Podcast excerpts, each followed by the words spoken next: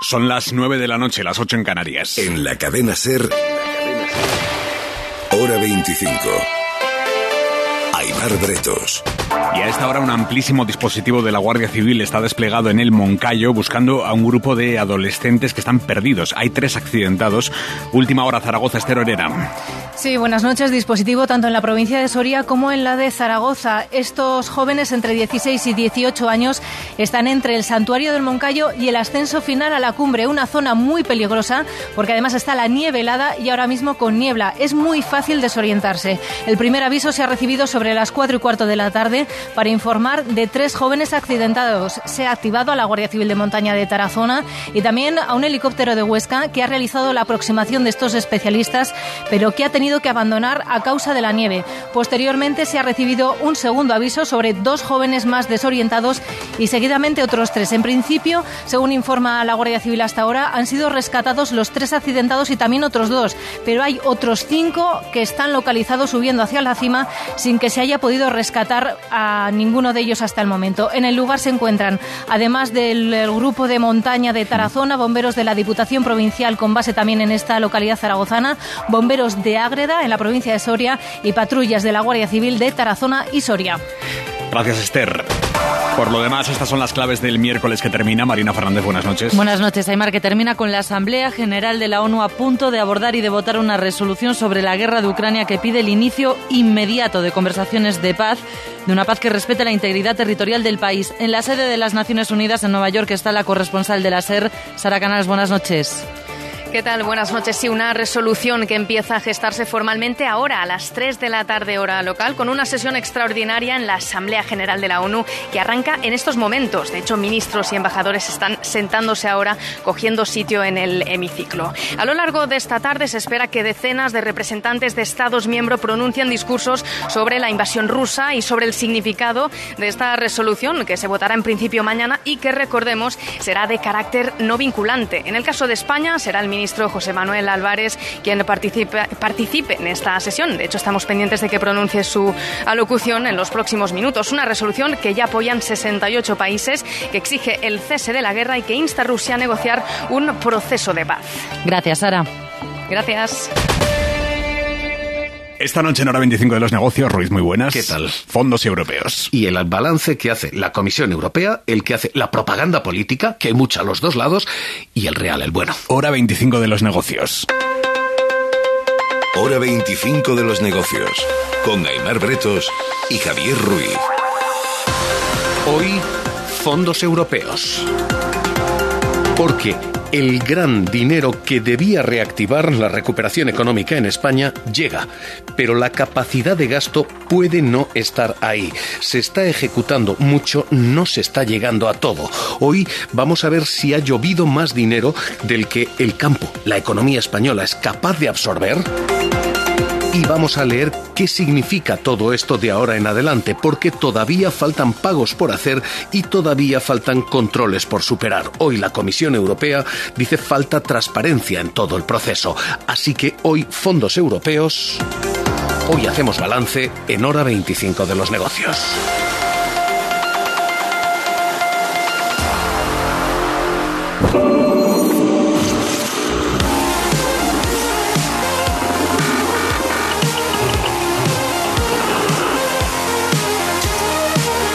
Esta música es de la Comisión Europea, no es de local de noche.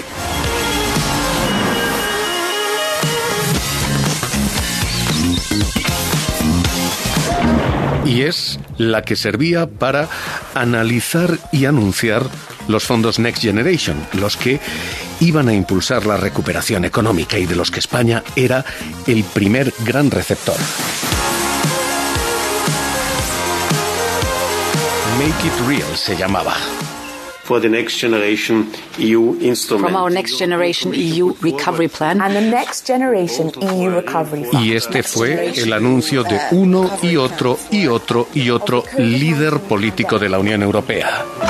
Next Generation EU is a chance for Europe to make a The way lasting in which the new generation Desde EU entonces ha habido quienes han anunciado el apocalipsis, la corrupción y quienes han anunciado el paraíso. Hoy, saben, aquí no trabajamos ni para el apocalipsis ni para la propaganda. Hoy vamos a hacer análisis de cuánto dinero ha llegado de verdad y cuánto se ha gastado de verdad. Porque ahora mismo tenemos un problema y es que probablemente ha llegado más dinero del que tenemos capacidad de gastar, o al menos de la capacidad que hemos demostrado. La conclusión de la Comisión Europea hoy es doble. Hoy ha venido a España, ha hecho evaluación y la primera conclusión es sigue faltando transparencia. Falta porque el diseño original ya se planteó así. De hecho, es Moncloa quien certifica y analiza cómo gasta y reparte Moncloa. Así que la Comisión Europea hoy dice falta transparencia en todo esto y además falta ejecución. Todo el dinero que llega no es dinero que llega a la economía. Así que hoy la Comisión Europea decía One of the priorities of this committee is to ensure transparency. The Spanish government informed that almost all the information is published que hay que garantizar la transparencia. Dice el gobierno español, ha informado de que casi toda la información está publicada, pero se está descubriendo que faltan datos.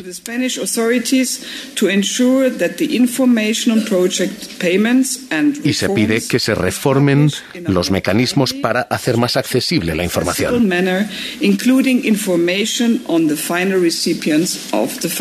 Así que, primera conclusión, Jordi Fabrega, ¿qué tal? Muy buenas noches. Hola, buenas noches. Falta transparencia en un dictamen que qué dice exactamente cuáles son los puntos que dibuja la comisión. Pues la misión se marcha de España con una lista de recomendaciones para mejorar la llegada de los fondos, pero sin enmiendas sangrantes a cómo el gobierno está gestionando los hasta ahora 31.000 millones de euros que ha recibido de la Comisión Europea. Los de 10 eurodiputados dicen que no han visto irregularidades ni fraudes y aclaran que no hay riesgo de que se corte el grifo de estos fondos, pero sí enumeran una serie de recomendaciones para mejorar cómo se están gestionando. La principal, como decías, es la de que haya más transparencia. Hay datos, muchos datos, pero no son accesibles fácilmente y eso impide, dicen, rastrear el flujo del dinero hasta el beneficiario final. Piden también más recursos para agilizar la llegada del dinero, que se eliminen algunas barreras que dificultan que los fondos lleguen a autónomos y a pymes y que se apueste más por la cogobernanza. Y aunque no tiene que ver con los fondos europeos que están llegando, sí que han trasladado en la reunión con el Gobierno su preocupación por la posibilidad de que la reforma del delito de malversación pueda debilitar la lucha contra la corrupción, que es algo que este comité quiere asegurarse de que no ocurra. Esta es la primera conclusión, formal. Falta transparencia. Hay una segunda preocupación de fondo, y es que falte capacidad de absorción. En el campo esto se sabe bien. Cuando diluvia, a veces la tierra no es capaz de permear lo suficiente, no es capaz de absorber tanta agua. Está lloviendo tanto dinero europeo que el segundo problema puede ser de capacidad de ejecución, de capacidad de gasto o, o de exceso de burocracia, lo que aquí hemos llamado muerte por asteriscos.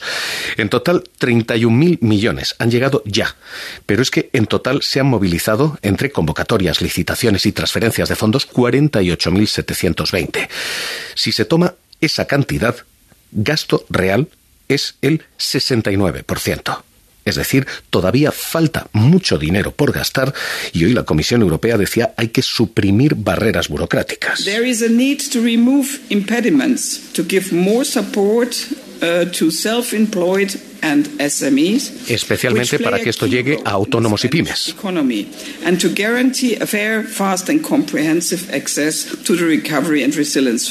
Y aquí no todas las responsabilidades son iguales y no todos tienen iguales responsabilidades.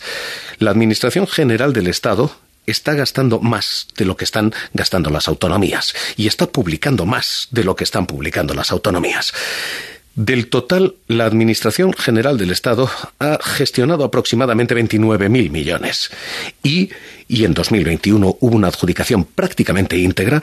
En 2022 algo más lenta, por ejemplo, el PERTE del coche eléctrico, aquella sociedad entre público y privado, para desarrollarlo? ¿Buscas un diseño único? Quizás algo más innovador o más deportivo. Se ha quedado muy, muy desierto. 3.000 millones había presupuestados, se han adjudicado 800, así que ha faltado adjudicación en la Administración Central. Pero el problema fundamental es un problema de comunidades autónomas. Las autonomías han movido 19.000 millones, más o menos. Ni han publicado datos de gasto, ni han publicado datos de ejecución en muchos casos, ni ni han gastado lo que podían o debían gastar. De hecho, esa es una de las quejas de los grandes ministerios, especialmente el de transición ecológica, en el que se plantean líneas que las autonomías no gastan. Y aquí, y aquí hay partes de verdad y partes de campaña electoral, porque en los ministerios se sientan todavía quienes también son candidatos. Unos fondos que quiero recordar boicoteó no solo el Partido Popular, también el señor Almeida yéndose a Bruselas cuando yo estaba yendo Así que ahora mismo hay responsabilidad de todos, pero no de todos por igual. A 31 de diciembre, cerrado el año, unos 4.200 millones de convocatorias y licitaciones quedan sin asignar. Y eso que España es el primer y gran receptor de fondos, decía von der Leyen. Today we reach an important phase in the implementation of our recovery plan, Next Generation EU. In our view, the first member state, and that is Spain, is ready to receive a payment from Next Generation EU. España estaba preparada para recibir los fondos. Otra cuestión es si está capacitada para gastarlos todos. Paloma Baena, directora de la unidad Next Generation de Llorente y Cuenca, directora de European Affairs allí, publica balance de ejecución de esos fondos y perspectiva para 2023. Paloma Baena, ¿qué tal? Muy buenas noches. Hola, buenas noches, Javier. Eh, está lloviendo más de lo que podemos absorber. Está llegando más dinero del que podemos gastar. Eh, es cierto que es, es, es, una cantidad muy importante de fondos, Javier, en un plazo de tiempo muy corto. Por hacernos una idea y compararlo con los fondos estructurales, para el periodo hasta el 2027 a España le corresponden 35.000 millones y en el marco de Next Generation, en la parte inicial, sin contar la adenda que podría multiplicar esta cantidad, va a recibir o podría recibir 70.000 millones en un periodo más corto de tiempo. O sea que sin duda hay un reto de ejecución muy importante. También es cierto que poner en marcha un programa de estas características, de este volumen, con objetivos que son diferentes a los que estaba acostumbrado España a ejecutar y con un mecanismo de supervisión también diferente, lleva tiempo y la mayor parte del, del primer año y medio ha estado destinado a fortalecer y a, sentar las bases de esa ejecución. Y acabamos en 2022 habiendo comprometido, como decías al inicio, 48.000 millones de euros, que son el 70% de los fondos. Pero esos 48.000 millones de euros no significa que estén ya adjudicados a proyectos. Sin embargo, es un avance importante y lo que tiene que pasar a partir de 2023 ya, sin duda, es acelerar el ritmo de resolución de convocatorias y licitaciones. Claro, el problema aquí que hoy dice la Comisión Europea es esto primero está en ese nivel de burocracia quizá excesiva y segundo, esto no termina de llegar a pymes, a autónomos. Estos van a terminar siendo fondos que llegan sí pero por arriba solamente? Depende del proyecto o depende de la convocatoria, Javier. Por ejemplo, el kit digital que está destinado a las pymes eh, y a las micropymes se, se, ha reconocido como un ejemplo de agilidad y de facilidad. Ahora, una pyme que quiere integrarse en una agrupación con grandes empresas para participar en el PERTEBEC, claro, ha tenido, ha tenido dificultades, no solo por la complejidad de la convocatoria y los tiempos, sino también a la hora, como decía, de presentar avales suficientes eh, y de cumplir con una serie de requisitos que establece nuestra Administración. Yo creo, insisto, que las nuevas convocatorias pueden facilitar esto. Por ejemplo, podría eh, darse, y de hecho aparecía hoy en prensa, que el, el PERTEBEC podría tener una vía específica para que pymes pudieran presentarse por, por ellas mismas y formar parte de una agrupación. el de vehículo eléctrico. Exacto. Eh, le pido que asignemos responsabilidades. Vamos a echar un vistazo aquí a quién cumple y quién no, porque hay en la Administración Central, ya lo hemos dicho, distintos ritmos. Han funcionado relativamente bien. De hecho, van por delante de calendario el Ministerio de Economía y el Ministerio de eh, Consumo, Turismo. Van entre un 5 y un 15% por delante los ministerios que han abanderado esto. La ejecución eh, se aceleró significativamente durante 2022 hasta alcanzar una media de convocatorias mensual de 2.000 millones de euros. Van, sin embargo, ligeramente por detrás o, o significativamente por detrás dos ministerios. Significativamente por detrás va el Ministerio de Educación, pero va también por detrás el Ministerio para la Transición Ecológica. Va retrasado porque, porque buena parte de los fondos del hidrógeno verde todavía no se han gastado, pero sobre todo va retrasado porque hay muy, muy lento el gasto, muy, muy lento el movimiento en comunidades autónomas. Este plan que hoy hemos presentado activa y moviliza inversiones con efecto multiplicador sobre la economía y el empleo. Inversiones que generan. La ministra Teresa Rivera ha señalado varias veces los problemas de gasto en ese capítulo, el capítulo autonómico. País. Paloma Baena, falta aquí capacidad de gasto de las autonomías o, permítame que se lo pregunte así de crudo en castellano, o hay autonomías que no lo quieren gastar por malicia política, por no eh, conceder de cara a unas elecciones al gobierno central. Eh, respecto a tu primera pregunta, porque la, la, segunda, Javier, es entrar en una hipótesis que yo no, no puedo entrar a valorar, ¿no?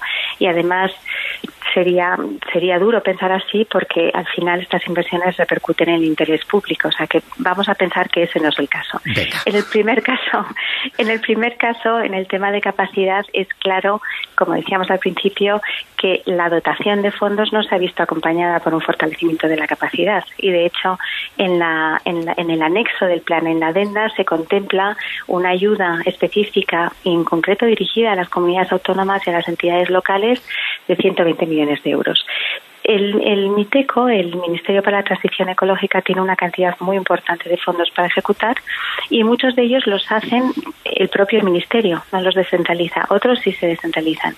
Yo creo que hay ahí un, tema de reforzar la capacidad, como decía, y luego respecto a las comunidades autónomas, la realidad es que tampoco tenemos información actualizada de si están ejecutando o no o cuánto. Y eso es una de las recomendaciones que hace la delegación de la Comisión del Parlamento y que nosotros hemos hecho en nuestros informes de forma recurrente. Sí. Necesitamos tener esa información para poder valorar, sin especular, si efectivamente se está avanzando o no y en qué comunidades autónomas hace falta más capacidad para poder ayudar a que se utilicen todos los fondos, que es lo que queremos que pase. Le pido que no se retire una más y es el capítulo Apocalipsis. De momento, lo que tenemos es esto. Este es el nivel de gasto, este es el nivel de burocracia, este es el nivel de permeabilidad y, y, el nivel de tiempos se mueve también lento. De hecho, cuando hay una concesión directa, esto es relativamente rápido, en 33 días está. Cuando esto es un proceso de competencia, son 202 días los que se tarda en asignar muy, muy por encima de los 180 días que se puso como límite de los seis meses. 202 días. Así que, insisto, la muerte por asterisco es posible y ahora mismo la estamos viendo. La burocracia de esto parece ser excesiva. Y dicho todo esto, capítulo de rumores, mentiras y de incluso fake news. Se ha dicho una dos y mil veces que España estaba en riesgo de perder el dinero. Es más, se ha llegado a publicar que España perdía ese dinero. Ha tenido que desmentirlo la propia Comisión Europea, ha tenido que desmentirlo el propio gobierno. Circula un bulo. Es que no es cierto que la Comisión Europea hubiera paralizado el envío de ningún fondo. Es que la propia Comisión Europea ha tenido que salir al paso para decir que eso es mentira. Eso abrió informativos, eso provocó los comentarios de algunos responsables políticos. Hoy la Comisión Europea decía, de momento no hay ninguna perspectiva de que se vaya a cortar el grifo a España. Eine Sperrung von Geldern oder etwas ähnliches steht derzeit nicht in Sicht und ist auch weder Aunque sí se piden a España cuestiones pendientes que España todavía no ha entregado, fundamentalmente reforma de pensiones que el gobierno dice, hoy decía Escribá. Sí, sí, yo de acuerdo. Yo creo que en el, realmente yo creo que va a haber, eh, sinceramente, una visión general de que esta es una oportunidad de dejar un sistema muy sólido, con pensiones suficientes y muy bien financiado que se hará y que se entregará. Jordi Fabrega, ¿en qué punto estamos con esto? Hoy la Comisión habla de los incumplimientos y de la posibilidad de retirar fondos. ¿Qué es lo que se dice, insisto, sin fake news oficialmente por oficialmente, parte de la Comisión? Oficialmente el plazo para cumplir con la segunda parte de la reforma de las pensiones de la que hablaba el ministro acabó el 31 de diciembre, así que estamos, digamos, en tiempo de, de descuento, de prórroga y de momento seguimos sin desempatar porque eh, este paquete de reforma debe incluir varias medidas, desde el destope de las bases de cotización hasta el gran escollo julio, que es la ampliación de los años del periodo de cálculo. Esto está sin aprobar. Hace semanas que no hay reuniones entre el gobierno y los agentes sociales, no hay ni acuerdo entre los dos partidos de gobierno. Lo que sí está haciendo el ministro Escriba es reunirse durante estos últimos días con eh, dirigentes de la Comisión Europea para intentar avanzar en el cumplimiento de este hito. Este es el único hito pendiente y podría condicionar el siguiente pago de fondos europeos, no el que se autorizó la semana pasada, sino digamos el que se tiene que autorizar durante la segunda mitad de este año, porque desde ayer Bruselas ha concretado ya qué pasará si un país incumple una reforma o un hito. Primero se le dará seis meses de plazo adicional para que solvente ese incumplimiento. Y una vez pasado ese semestre sin arreglar el incumplimiento, se descontará una parte del dinero que le corresponde. Se hará un descuento en función del número de hitos que se tienen que, que acometer, valorando y ponderando la importancia del incumplimiento y a partir de ahí el eh, Estado, el país, recibirá menos dinero del que tenía inicialmente asignado. Paloma Baena, de momento lo que tenemos claro es que España puede perder, si los pierde, una parte, no los fondos, como se ha publicado, como se ha dicho, como se ha insinuado. Y dicho esto, ¿es factible? ¿España puede perder una parte de esos fondos? A partir de la, de la, a ver, lo primero que quería clarificar es lo que es, efectivamente ese escenario de perder todos los fondos no se puede dar porque hay un calendario de ocho pagos y lo que tenemos que ir valorando es si cada uno de esos pagos los vamos cumpliendo. Respecto al cuarto pago, el cuarto desembolso, ahí hay un hito importante que es el de las pensiones que está efectivamente en riesgo de no cumplirse. Hasta ahora sabíamos que la Comisión podía hacer desembolsos parciales, es decir, dar por buenos el resto de los hitos y objetivos que vayan asociados a ese desembolso y, descontar de alguna forma lo que corresponda a lo que no se ha cumplido. El Tribunal de Cuentas le pidió a la Comisión a finales del 2022 que explicara cómo se haría ese cálculo y la explicación que daban antes tan buena, efectivamente por fin nos da un número y nos hace ver que sí, podríamos estar en ese escenario, en el escenario en el que sí España no completa esa reforma o bien la Comisión no da por buena el cálculo de sostenibilidad y del impacto fiscal de las pensiones a largo plazo, la Comisión podría dar esa reforma por no cumplida. Le podría dar una extensión de tiempo a España, como han dicho, de seis meses y en el caso de que siga sin cumplirse o de no validarse por la Comisión Europea, efectivamente por fin nos ha dicho cuánto descontaría, cuánto podría descontar del pago final. Pues Paloma Baena, directora de European Affairs de la unidad Next Generation en Llorente y Cuenca, gracias por estar esta noche aquí en Hora 25 de los Negocios. Un abrazo. Gracias, Javier. Ahora mismo el baile ha empezado ya. Esta es la situación, esta la música. Y, y veremos cómo termina la letra.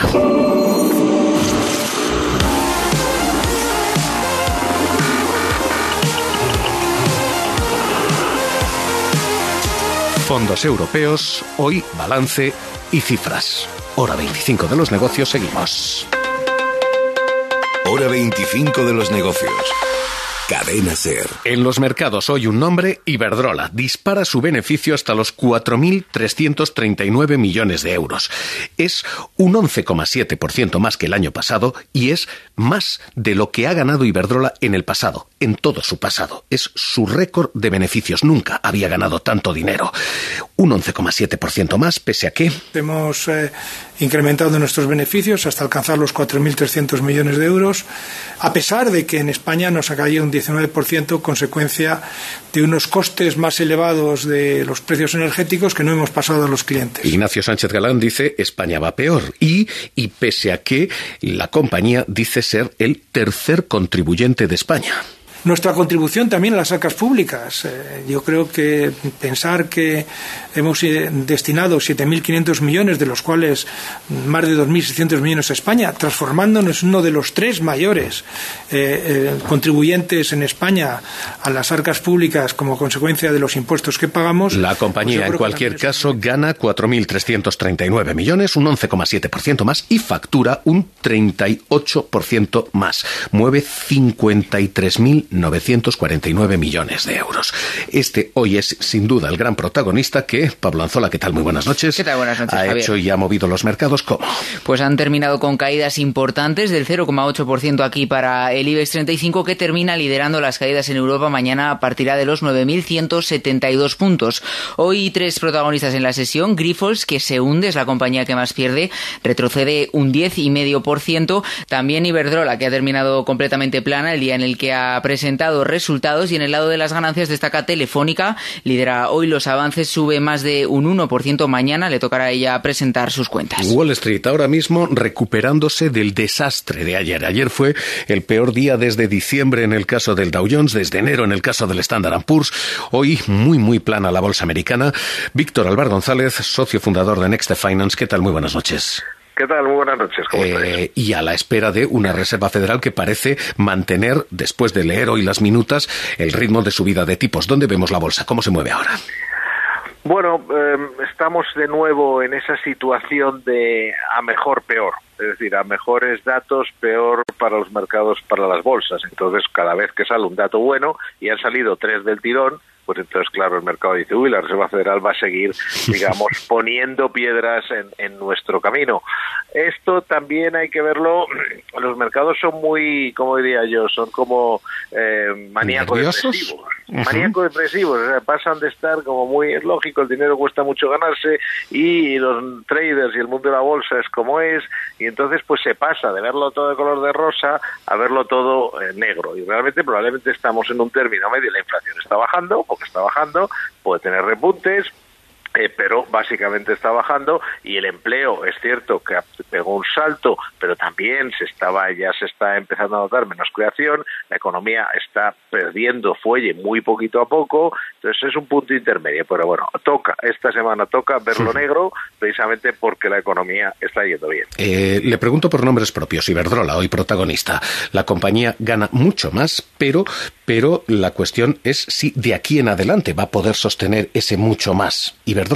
Sí es cierto que tiene un modelo de negocio que está muy bien montado, que han sabido diversificar a tiempo, están en el sitio justo en el momento adecuado y por lo tanto, eh, digo, de las nuevas energías, en fin, de todo lo que es el desarrollo de la transición energética desde un punto de vista general, pues la verdad es que tiene, eh, no, no es una empresa sin duda interesante. Porque el sector, le pregunto por sector en general, ¿el sector energético aguanta el año que viene? ¿Este ejercicio que entra, el sector energético es un sector por el que apostar todavía? no creo que sea el que lo haga mejor. Todavía sí, porque venimos con la inercia de a los niveles a los que han estado el, el petróleo, todo eso también ayuda a las energías alternativas. Tiene sus ventajas que el petróleo sea caro, eh, porque valora o digamos hace más más interesantes las energías alternativas.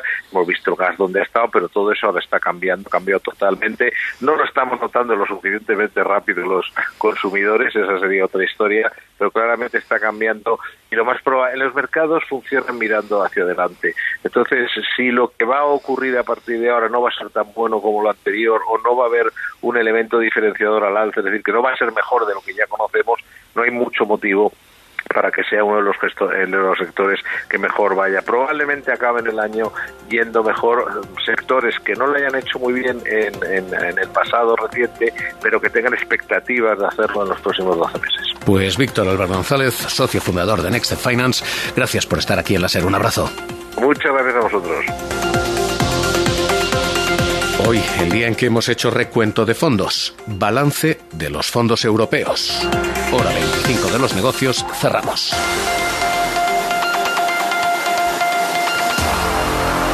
Si fuera en directo, a Héctor de Miguel le habría dado tiempo a, a decir algo sobre la fotaza de políticos machos con la que Vox ha anunciado su moción de censura contra Mames candidato, pero claro, como está grabado, pues... ¿Qué pasa, Aymar? Hoy es miércoles 22 de febrero, mañana es 23 de febrero. Eh, ten cuidado, Aymar, ten cuidado porque el 23F, los de la SER, nos tenemos que proteger. Escucha esto. Pues como casi todos los miércoles, ¡la sesión descontrol! Este Beef Idiomas, querida. ha estado protagonizado por algunos de los traperos más célebres del panorama nacional. La Shakira de Logroño, Cuca Macarra, ha empezado fuerte comparando dos cosas que no tienen nada que ver, como Aymar y el periodismo, como los contratos y la SER, como Mariano Rajoy y M. Rajoy. Increíble, es que no, no le hace falta ni base. Bueno, sí. ¿Por qué con los trenes sí hay divisiones y con las mujeres víctimas de agresiones sexuales no? Por suerte, Priti tiene calle de sobra y ha sacado al rebelde de Tetuán que lleva dentro. La internacional no la ha cantado porque se la reserva para la campaña electoral y para cuando le lleven a lo de Évole. Pero mirad, mirad, el auténtico príncipe del pueblo. Cuando ustedes votan en contra, eh, por ejemplo, del impuesto a las grandes entidades energéticas o las grandes entidades financieras, será porque ustedes consideran que esa gente sí es de bien. ¿eh? Esa gente sí es de bien. Señoría, qué poquita gente de bien hay en su país y cuán poderosa es. Bien ahí, Priti, joder, bien ahí. Así se dice. Aquí no nos gusta la gente de bien. Aquí somos más de ser malos. Buenas noches, colegas. Uh, vaya pizza más cojonuda. Uh, donde se ponga un buen chuletón al punto. Que se quite la gente de bien. Héctor. Y en esta batalla de gallos y de gallas no podía faltar una nueva promesa que le está cogiendo el gusto a esto de tirar beef. Aunque para plantar cara a... Con recurrir a los clásicos ya vale. Total, solo tiene memoria a corto plazo. Y le voy a decir que mentir es pecado. Repase la tara. Yey, yey, yey. Yey, yey, Yoli. ¿Pero qué dices? Yoli, ¿dónde vas? Hombre, por favor, que no se le puede decir directamente que tienen una tara. Tienes que ser más correcta, hay que llamarlo capacidades especiales. Aunque ya solo con mirarles a la cara ya notes que... Me falla algo. Ah, vale, que ha sido un error. Vale, vale, vale. Que el vídeo sigue, perdón. Y le voy a decir que mentir es pecado. Repase la tara, la tasa de paro cuando llegamos al gobierno de España. Ah, repase la tasa de paro. Qué susto. Eh, a ver, Yolanda, igual estás pidiendo demasiado a los de... Mejor que se pongan ellos a leer por su cuenta porque si no, no avanzamos. ¿No pueden hacer un parlamento para diversificación? ¿Para no retrasar al resto de la clase? ¿El parlamento campeones? Lo estás haciendo muy bien. Hora veintipico. De lunes a jueves a las nueve menos cuarto, más o menos. En YouTube o en tu plataforma de podcast favorita. Cuanto menos te cuesta este gesto, menos le cuesta al planeta. Con Aquaria, la aerotermia de Panasonic, gastas menos en calefacción, agua caliente y refrigeración. Y se lo ahorras al planeta. Ahora, con servicio de mantenimiento anual. Aquaria de Panasonic. Tu hogar ahorra. El planeta también. Una ducha perdiendo agua suena así. El radiador de un coche perdiendo agua así. Y cuando su dueño junta el seguro de coche y hogar en línea directa, suena así. Si juntas tus seguros de coche y hogar, además de un ahorro garantizado, te regalamos la cobertura de neumáticos y manitas para el hogar, sí o sí. Ven directo a lineadirecta.com o llama al 917-700-700. El valor de ser directo. Consulta condiciones. Estás suscrito a la pluralidad, a un planeta más verde y a un mundo más justo. Suscrito al compromiso con la verdad, los derechos y las libertades. Pues precisamente sobre esto que estábamos hablando, hoy leemos en el editorial del país un enfoque muy interesante que hasta ahora nos había puesto encima de la mesa. Suscribirte al periódico en español más influyente del mundo solo era cuestión de tiempo. Únete a El País. Suscríbete a la información de calidad. Entra ahora en cadenaser.com barra leer sin límites o llama al 914-400-135 y date de alta tres meses por solo 9 euros por ser oyente de la cadena Ser. El reto de invertir en anuncios siempre es complicado. Si quieres tomar las riendas de tu publicidad, entra en serpublicidad.es y descubre la primera web creada para conseguir tu objetivo. Danos tu idea y te ayudaremos a elegir el mejor camino para llegar a tu público. Serpublicidad.es, la mejor forma de llegar a tus clientes. ¿Sabes una cosa? Cuenta, cuenta. Cuenta 10. ¿Qué? Pues eso, que con el programa Mi BP ahorras 10 céntimos por litro en todos tus repostajes y disfrutas de muchas más ventajas cada vez que utilizas tu tarjeta Mi BP. Anda. No, anda no, en coche. Ya sabes, cuenta con nosotros. Cuenta con 10 céntimos por litro. Consulta condiciones en mibp.es. Me toca la revisión del coche. Eurorepar Car Service. Necesito un taller cerca de casa. Eurorepar Car Service. Se ha encendido una luz del coche. Eurorepar Car Service. Quiero la mejor relación calidad-precio. Eurorepar Car Service. Tu taller multimarca de confianza es Eurorepar Car Service. Eurorepar Car Service. Solo en este tramo de calle aparecieron más de 20 cadáveres. Fue una de esas masacres que se descubrieron a principios de abril. La matanza de Busha y los combates de Irpin conmovieron al mundo en los primeros compases de la guerra de Ucrania. La SER vuelve a esas ciudades para hablar con su gente y conocer la última hora. Y aquí, en lugares como Busha, la población sigue recuperándose. Sigue recuperando. Este jueves, hoy por hoy desde Busha e Irpin, con Ángels Barceló. Cadena SER, la fuerza de la voz. Hora 25. Aymar Bretos. La gente normal celebramos un cumpleaños, celebramos un contrato, celebramos una boda, un embarazo, incluso hasta un divorcio celebramos, pero luego hay gente que juega en otra liga y que celebran los años que cumplen sus obras maestras. Y Miguel Ríos está, está de fiesta celebrando el 40 aniversario de Rock and Ríos, es uno de los discos fundamentales del rock español. Miguel Ríos, buenas noches. Ay, qué bueno estar aquí contigo, Aymar. Gracias por venir ahora 25 Un Miguel. gustazo, un gustazo. Oye, ¿por qué crees que esos dos conciertos eh, en el antiguo Palacio de los Deportes de Madrid fueron, fueron lo que fueron? Marcaron tantísimo. ¿Por qué crees? Porque estábamos en la búsqueda de la utopía. Era un momento en el que el país estaba intentando olvidarse. Ya había pasado cinco años, cuatro años, sí, cinco años de la muerte del dictador, pero todavía las cosas no rulaban. Veníamos de, en el año 81, veníamos de un golpe de Estado, de opereta, pero golpe de Estado, ¿no? Y de pronto te das cuenta de que es el país el que quiere salir a la calle. Y eso buscando una utopía y eso la suerte que yo tuve es que coincidiera que coincidiera en ese momento y que fuera mi música tuviera un poco la virtud de poder ser la banda sonora del momento no y eso es lo que hizo algo socialmente eh, importante. Eh, el Rock and Roll se empieza primero porque cuento con una banda brutal que había empezado dos años antes con el rock and roll boomerang, ahí hicimos Santa Lucía y estaba un material además buenísimo. El año después, en el 81, hicimos Extraños en el escaparate y teníamos ya material mm, digamos de, de mi propia cosecha que era muy potente una que, que ya podíamos teníamos canciones nuevas suficientes también teníamos yo tenía la voluntad de hacer aquí, como hice en el concierto de Roque Morrison, hice un medley de rock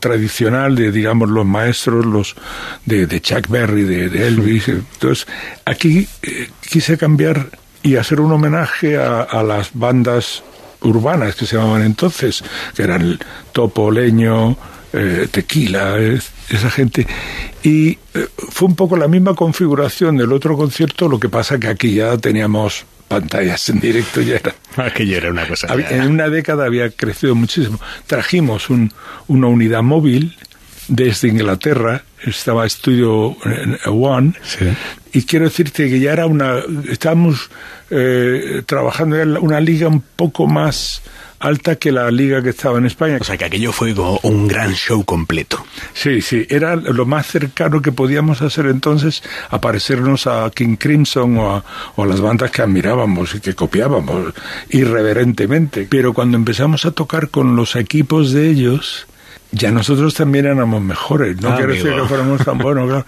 Jugábamos con el mismo. Es como si de pronto va- juegas en un eh, campo embarrado y luego de pronto te ponen un césped de puta madre. Pues ahí, aunque seas un martuerzo, la bola rueda. ¿Cuántas veces has podido ver aquellos vídeos? La verdad es que yo, fíjate, soy poco devoto de mí mismo. Ah, sí. Sí, sí, Pero sí. lo esquivas. No, no, me esquivo, me esquivo. Yo, yo escapo de, de la... Aunque sé que me vendría muy bien porque algunas veces meto la pata de una forma escandalosa, pero yo no me, no me gusta verme realmente porque me imagino otra cosa. Pues yo creo que sigo en activo porque nunca he logrado empatarme con mi, mi, imaginación. Yo me veo mucho mejor de lo que luego me veo. O yo me creo mucho mejor. O, siento que debería ser. No creo que te decepciones.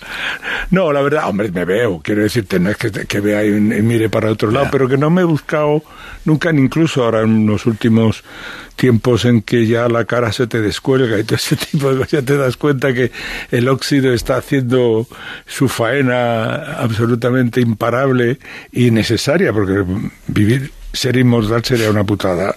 en este mundo, además, sería terrible. Oye, hablabas de tu banda. ¿Qué le has ido pidiendo a, quienes han formado parte de tu banda durante estas seis décadas? ¿Qué, ¿Qué, les has pedido? Siempre, la verdad es que tiene una suerte enorme. Han sido gente muy generosa siempre, por, entre otras cosas porque la creación se completaba con ellos. Quiero decir, tú llevabas, yo hacía una canción o, me, o cogía una canción de alguien que me daba o buscaba y compartía con los músicos el hecho creativo. No era porque yo tampoco sabía hacerlo todo. Si hubiera sido ya Yamiroquai o alguno de estos tipos que tocan todo, lo mismo no le hubiera dado ni agua. Pero estaba muy necesitado de ellos, lo sabían. También intentaba que estuvieran contentos en todo, ¿no? Y les daba siempre el crédito, nunca robé un crédito, siempre me parecía que que agrandar el, el, nombre de los que me acompañaban me agrandaba a mí, ¿no? Y he sido muy deudor de los músicos. Y entonces siempre he encontrado gente que ha querido tocar conmigo, que sobre todo al principio una, había una especialización eh, radical en la música. Gente que sacaba a tocar los tres acordes de rock and roll y no sabía nada más. Pero tenían una actitud, ¿sabes? Vendían y nosotros nos interesaba. Éramos también un espectáculo audiovisual en ese momento. Oye, ¿se puede eh, no congeniar tocando con alguien con quien fuera del escenario te llevas de puta madre? me, imagino, por ah. ejemplo, el, yo tengo un amigo, pero con el que nunca me iría a compartir piso porque sé que en esa faceta no. Bueno, la verdad es que eh, fíjate que yo siempre he armado las bandas alrededor de lo que los músicos eh, me dictaban. O sea, yo tenía, por ejemplo, Antonio García de Diego, que lleva mucho tiempo con Joaquín Sabina, estuvo mucho tiempo con todos nosotros, con Víctor, con Ana, conmigo. Yo lo conocí estando incluso en el TEI, que te diría yo, cantidad de nombres que a lo mejor no vienen al caso, pero que están ahí. Y, y siempre hacía las bandas un poco auspiciados por ello. Dice, oye, ¿y para el bajo a ti quién te vendría bien? Eso se unía mucho batería con el bajo. Decía, oye, ¿con quién te gustaría tocar a ti? El hecho de compartir con ellos el protagonismo de la creación, eh, lo que te hacía a ti era poder descansar en ellos tus carencias. O sea, yo, pues yo soy un músico corto, eh, instrumentalmente soy muy cortito, pero sí tenía muchas ideas que, que, a lo mejor ellos no tenían, o alguna condición vocal que ellos apreciaban. Y aunque era una, un trato de pago, Simón me llamaba siempre patrón, me llamaba el, el patrón, aunque había un trato de, de, gente a la que le, asalariada, a la que le pagas, pero siempre ha habido una, una, una forma de compartir eh, el, el, momento de gloria que es, que es cuando estás encima del escenario, hacerlo partícipe a todos ellos. O sea, la banda del Rock and Ríos de aquella, época, por ejemplo, ya tenía gente de un peso gigantesco, como era Thais Valier. Thais Valier estaba yo en el, haciendo, recogiendo el León de Oro de Radio Luxemburgo, que nos dieron por el himno de alegría, como la canción más potente de Europa, o creo que la, fue el año 71, y ellos estaban, o sea, eh, Focus, la banda de Thijs Van Leer, que era una banda brutal holandesa, una banda mundial, estaban actuando en la fiesta que estaban, me estaban dando a mí y bueno, y a, Richard Harris, porque ahí, eh, le dieron un premio también por como canción no europea al un hombre llamado Caballo, la, que, no, MacArthur Park, aquella canción que cantaba con esa voz tan increíble. Quiero decirte que a este tipo lo conozco yo ahí y luego tengo la posibilidad, ya cuando habían pegado un pelotazo con Hocus Pocus, de que alguien de la banda lo enrole, diga, oye, mira, tengo a Thijs Van Leer que le gustaría turear por España, un, pasarse un veranito aquí con nosotros. Y bueno, pues eso fue un, a más enorme en la, en, en, en, la formación de esa banda. Tato Gómez, Thijs Van Leer, John Parson, que es un guitarrista excelente, Paco Palacios, que murió, Sergio Castillo en la batería, que también murió, eh, Marito Argandoña, que vino también al 40 aniversario. Hmm. Eh, toda, toda, toda esa banda hizo el Rock and Ríos. Tienen una participación fundamental. Y con esa banda y con las que vinieron después, ¿cómo eran las giras? El otro día leí un artículo en, en El País que contaba cómo eh, las giras más bestias de Depeche Mode llevaban un eh, psicólogo a tiempo completo y un camello a tiempo completo. Yo no sé si, si, al, lado, si al lado de eso las tuyas serán como un retiro de, de, de monjas ursulinas. Qué envidia, tío. ¿Cómo, cómo eran Cuando- las giras? No, las nuestras eran, en cierta forma, nunca han sido tan salvajes como lo que se ha leído en la- luego en las biografías de los demás. A mí me han puesto siempre los dientes largos porque yo quería que era un transgresor mm, por fumarme unos canutos. Bueno, es que estábamos en un país que por fumarte unos canutos me metieron un mesecito en el hospital de Carabanchel el año 72. O sea que nos andaban con con hostias. Estos tíos te cogían por medio y te metían en el trullo por, por fumarte un canuto. No por vender ni nada de eso, sino Por fumártelo. Por fumar un canuto te detenían y te metían eh, en un... donde ahora está la señora Ayuso, en los calabozos de ese sitio más tétrico de que he visitado yo en mi puta vida, te metían 72 horas incomunicado, te tenían en una tortura psicológica brutal para alguien que no sabía que había cometido un- ningún crimen, ¿no? Ni tampoco tenía, por otro lado, la, la, mm, la enseñanza de la militancia, porque cuando militabas en los partidos, eh, pues te decían, oye, prepárate para esto. y tal, ¿no? Lo que tenías que claro, hacer. esto, este, estás corriendo este riesgo, ¿no? Que tú entras inalvis, un tío que te conocen por la calle, que te tal, y te meten en un calabozo y oyes cómo le pegan a gente, como gritos en el fondo y tal, 72 horas de tu vida. Eso es muy duro. Y eso por fumar canutos, que era una cosa más, digamos, eh, en la escala de las drogas. Era como, como bueno, es, una droguita. Bueno, Sí. ahora afortunadamente la están, eh, la están legalizando en muchos sitios en el mundo, o por lo menos están intentando quitar el punitivismo sobre ella, ¿no? O sea que tú eres Pero- pro legalización del Eh, cannabis. Pues sí, porque creo que lo que hace toda la ilegalización de las drogas es hacer más millonarios, como las guerras lo que hacen es hacer más ricos a los, a los que venden armas. Todo esto eso está, está dentro de la misma filosofía, está dentro del mismo paquete de horrores que padece el ser humano. De cualquier forma, ya te digo que siempre hemos sido, bueno, algunos de mis compañeros probablemente hayan sido bastante golferas más que yo. Yo tenía una, una tabla de salvación alucinante. ¿Y era?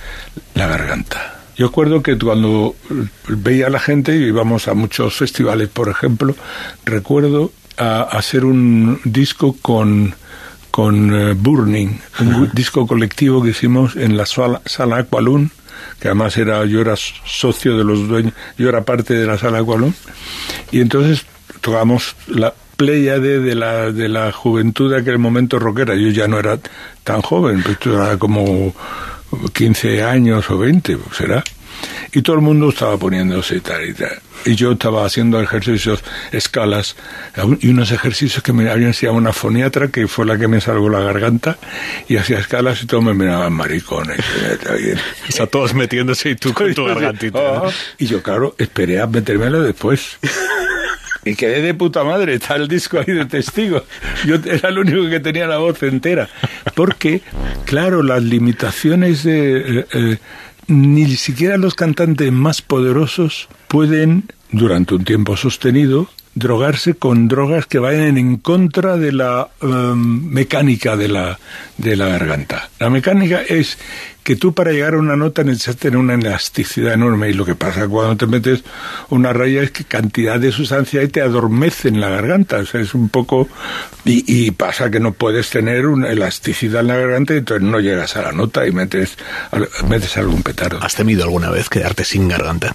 Sí, me he quedado, pero por gritar, por cantar demasiado. No, no me he quedado. Yo, yo, por ejemplo, lo que pasa que tenía muy mala suerte con, con yo una vez, eh, cuando tenías que suspender por, por, algo, la gente se cabreaba mucho porque no podías cantar, pero yo decía, joder, pues es como un futbolista que le da una, una lesión, ¿no? La verdad es que para no suspender hacía esfuerzos tan grandes que luego me creaban a lo mejor pues no un pólipo nunca he tenido, pero, pero un derrame en la propia cuerda. ¿sabes? Hay pequeños mini derrames que, que, bueno, te ponen la cuerda como si fuera un borceguí, claro. Entonces, eh, yo he tenido la salvación de que, que tenía un repertorio que era exigente, que no era un, una salmodia, que no estaba ahí cantando, baba, sino que tenía que arriesgar mucho, y que estaba siempre en, en la línea alta de mis posibilidades. ¿Y eso era una suerte? Sí, porque me obligaba a curarme. Amigo. Me iba a cuidarme. Sabía que no podía al otro día ir a, a, cantar si me pegaba un pasote hasta las seis de la mañana. O sea, entonces a lo mejor me quedaba hasta las dos de la mañana y dormía ocho horas más. Tenía una suerte también enorme que me gustara el deporte sí. acojonantemente mmm, porque me hacía sudar. Yo sudaba todos los días.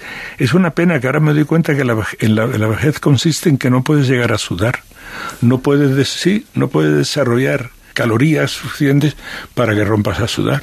O sea, yo ahora mismo me pongo y el ejercicio que me permite mi anatomía ahora mismo es, bueno, mantenerme, pero yo me pegaba unas sudadas, yo me acuerdo que empezaba a correr y a los tres minutos estaba empapado y a los tres minutos decía, aquí no me para ni Dios, tío, porque esto, es que eso era exactamente la gasolina que necesitaba, la convicción de que te estaba haciendo bien, era que te estabas desintoxicando por sudar. ¿Dónde has sudado más, Miguel Ríos, corriendo o en la cama?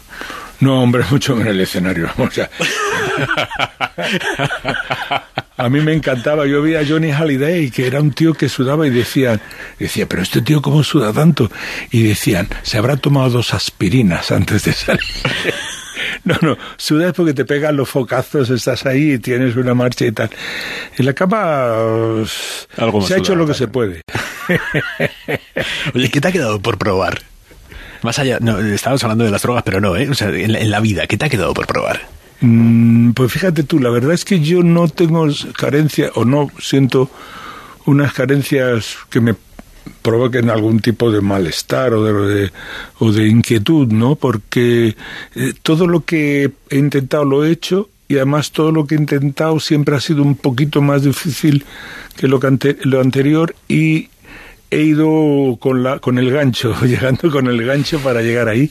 Entonces, no he querido soñar nunca demasiado. Yo he sido un tío muy realista sabiendo yo recuerdo al principio de todo que, claro, estaba haciendo una música que no le gustaba a mucha gente, porque el rock and roll gustaba en los cenáculos de Madrid, en Barcelona, en algunos grupillos de las ciudades a las que ibas, en algunos, algunos que no había sitios donde tocar, era la feria, feria pura y dura, y ahí, claro, ahí eh, la gente te miraba con aviesamente, sobre todo si ya tenías una fama y las chicas empezaban a, a hacer eh, aquella, aquel ejercicio de imitación que, hicieron, que hacían cuando se conoció que las fan gritaban. Entonces eso empezó a nosotros un poco más tarde, una vez que se asimiló la Beatlemanía, llegó los brincos y todos estos que sí despertaban esa especie de euforia. Y claro, cuando tú ibas a un pueblo eh, y, y, la gente gritaba, los mozos querían tirarte al pilón. Literalmente, te digo, no te creas que tenías que salir por piernas.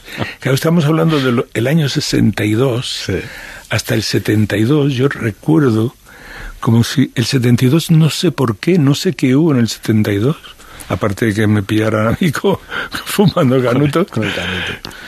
En, en, que de pronto hubo como una especie de epifanía general y la gente empezó como a, a dejar la dehesa, a dejar el barro de la, del arao, de la, hubo una cosa ahí como, como yo creo que empezó la gente a moverse a las ciudades, las emigraciones interiores empezaron a facilitar la comprensión del otro, o sea, porque nosotros íbamos a cantar a un sitio y teníamos un repertorio y no había contratado a alguien que quería que funcionáramos ahí. Pero fue, yo creo que los primeros años de mi carrera, o sea, ratificarme en que yo quería hacer rock and roll y que me costó mucho esfuerzo porque incluso ya en la época que dice el río y vuelvo a Granada, eh, el- la compañía que me contrató quería que cantara baladas. O sea, y yo, como había ganado pasta ya con el, con el de alegría, dije, no, yo voy a meter aquí rock and roll, hay que pase lo que sea. Por eso he tenido mucho altibajo en ese sentido. Tienes la sensación de haber sido un rompehielos en, en España a la hora de abrirle, es, haberles abierto camino a, a muchos jóvenes que querían hacer rock and roll y que una vez que tuvieron ya tu aval ante el mercado, no, tú les abriste El el aval y el de mucha otra gente. Porque mira, yo me acuerdo de Mickey los Tonys, me acuerdo de la gente que íbamos en el Price, me acuerdo de los estudiantes, tío, era una banda, Pepe Barranco. Pepe Barranco he cantado con él ahora como un año que hicimos un- una reunión de, de viejas glorias y canta, sigue cantando increíblemente. Pepe Barranco tenía la categoría vocal de Jerry Lewis, gente de ese tipo, o sea, era un tío... No, había mucha gente muy buena en aquel momento, lo que pasa que nosotros eh, como todo el ser humano ha, crecido copiando. O sea, estoy convencido que cuando bajamos del árbol lo primero que veíamos es como el otro estiraba un brazo como si iba... Sí, sí. eh, yo cuando vi a Elvis Presley lo que más me provocó fue imitarlo. O sea, aparte de que me quedé destrozado. No cuando lo vi, cuando lo vendía en la tienda de discos que en la que yo trabajé ocasionalmente en Granada. Cuando yo abría los discos de estos y oías aquella revolución que no entendías, pero que sabías que te hablaba a ti directamente. Yo oía a Elvis Presley, Hound Dog, no sabía qué significaba Hound ni Dog todavía. Y entonces de pronto yo vi que, es, que ese tipo me estaba dirigiendo a mí. Yo no, no sabía lo que decía, pero lo entendía. Y lo entendí perfectamente desde el principio. Pues, ¿sabes lo que se me ocurrió lo primero? Pues intentar el tupé. O sea, claro, ya ese era el uniforme, tío, ya era la identidad, ¿no? ¿Cómo te quedaba el tupé? Fatal, porque como todo el pelo rizado, tío, pega. O sea, aunque echa- no teníamos gomina entonces, nos echábamos jabón. sí, sí, sí. ¿En sí. serio? Sí, sí, sí. O sea, había cogías, enjabonabas un poco la mano y dejaba una costrilla de jabón ahí te lo ponías, y te ibas a... Bueno, olías de puta madre, Eso tío. sí, eso- Mucho mejor que la... eso es innegable. Y además era cojonudo porque, claro, eso era... La, nosotros empezamos a competir en los guateques, no ya cantando ni nada, ¿no?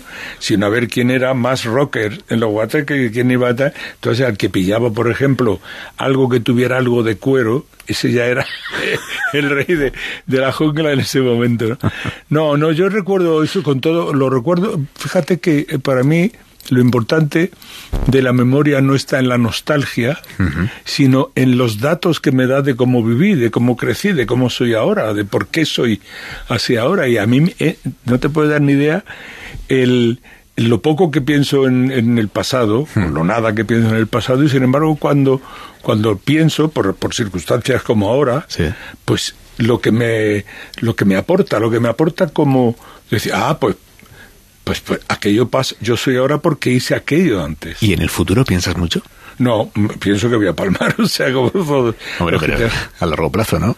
No lo sé, a largo o medio, tío, porque tampoco, no sé, yo tengo toda mi gente es muy, eh, eh, es longeva. Tengo, mi madre murió con 93 años, tengo solamente una hermana que murió y murió ya con 94, tengo a mi hermano Paco con 92 años y así hasta a mí, que soy el menor y tengo 78 para 79. ¿De qué es de lo más orgulloso que estás en cuanto al legado musical y cultural que le dejas a este país? Pues mira, primero es que no pienso que deje ningún lugar a cortar. Un poquito yo creo que sí, ¿no? Pero no, pero a- además estamos haciendo una fundación, mi gente, mi familia, quiero decir, mi sobrino. Yo tengo una, tengo un montón de sobrinos en Granada y que un poco con, con mi hija también, con Lua, que dicen, joder, Tito, pues si es que tienes aquí, porque nosotros hemos, hemos ido metiendo en un piso que tenemos en una oficina, que tenemos ido metiendo de todo lo que hemos estado haciendo desde no hará no de toda la carrera pero desde el Rock and Ríos prácticamente que ya pensábamos que habíamos pasado a la prosperidad todavía no a la inmortalidad. No a la posterioridad sino en- habíamos estado dejando cosas y esto y entonces están ahora haciendo una suerte de, de archivo de digitalización y todo eso sí. Y te digo una cosa mm, yo hombre eh, sí ¿Qué puedo, ¿Qué puedo haber aportado yo? Yo formamos, hicimos, y cuando digo yo me da un poco corte porque siempre es un equipo de gente. Los primeros conciertos, la primera gira de conciertos en campos de fútbol, el 83, 40 años ahora, el rock de una noche de verano con leño y con luz. Hicimos esa gira eh, y esa fue dirigida por mí. Pues, me, me inventé un programa de televisión que se llama Aquel Noche, la de aquel año me he inventado un, poner un escenario en el centro de una plaza de toros con el resultado de que perdí mucha pasta porque el escenario era carísimo, teníamos que tener tres y no éramos los U, los perdón, los U2 que después lo hicieron también. Quiero decirte que yo he, he, tenido una suerte de, de, que me caigan las cosas llovidas del cielo. ¿Sabes qué me ha pasado y me sigue pasando todavía como primera prioridad? Que es que yo no quiero que salga nadie desilusionado de un concierto. Me moriría de vergüenza si alguien dijera, tío, vaya, vaya, vaya fue el has hecho hoy. Eso para mí es no sé, es como consustancial con seguir haciéndolo. Yo no creo que haya salido nadie tampoco desilusionado de esta noche de Radio Miguel. Ay, qué guay, tío. Terminamos. Te veo feliz y disfrutón. Sí, sí, la verdad que aparte tú que tienes una sonrisa tan fácil, tú no contagias. Tú estás aquí y pasar un mal rato tiene que ser alguien muy jodido que venga a pasarlo contigo. Porque tú te estableces esa, ese diálogo maravilloso que, que creo que es fundamental para que la gente que oímos todos los días tu programa nos enganchemos. Te lo agradezco muchísimo, Miguel. Miguel Ríos, gracias por venir a Hora 25. Gracias a ti, Aymar. Muchas gracias. Hora 25. Aymar Bretos.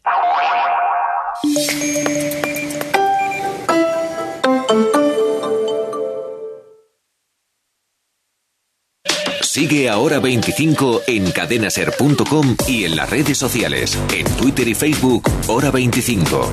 Y en Instagram, Hora 25 Ser.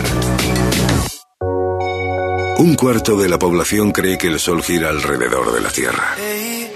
Por eso cada vez es más importante elegir bien dónde te informas. Son las 6 de la mañana, las 5 en Canarias. Hoy por hoy, de lunes a viernes, con Ángels Barceló. Cadena Ser.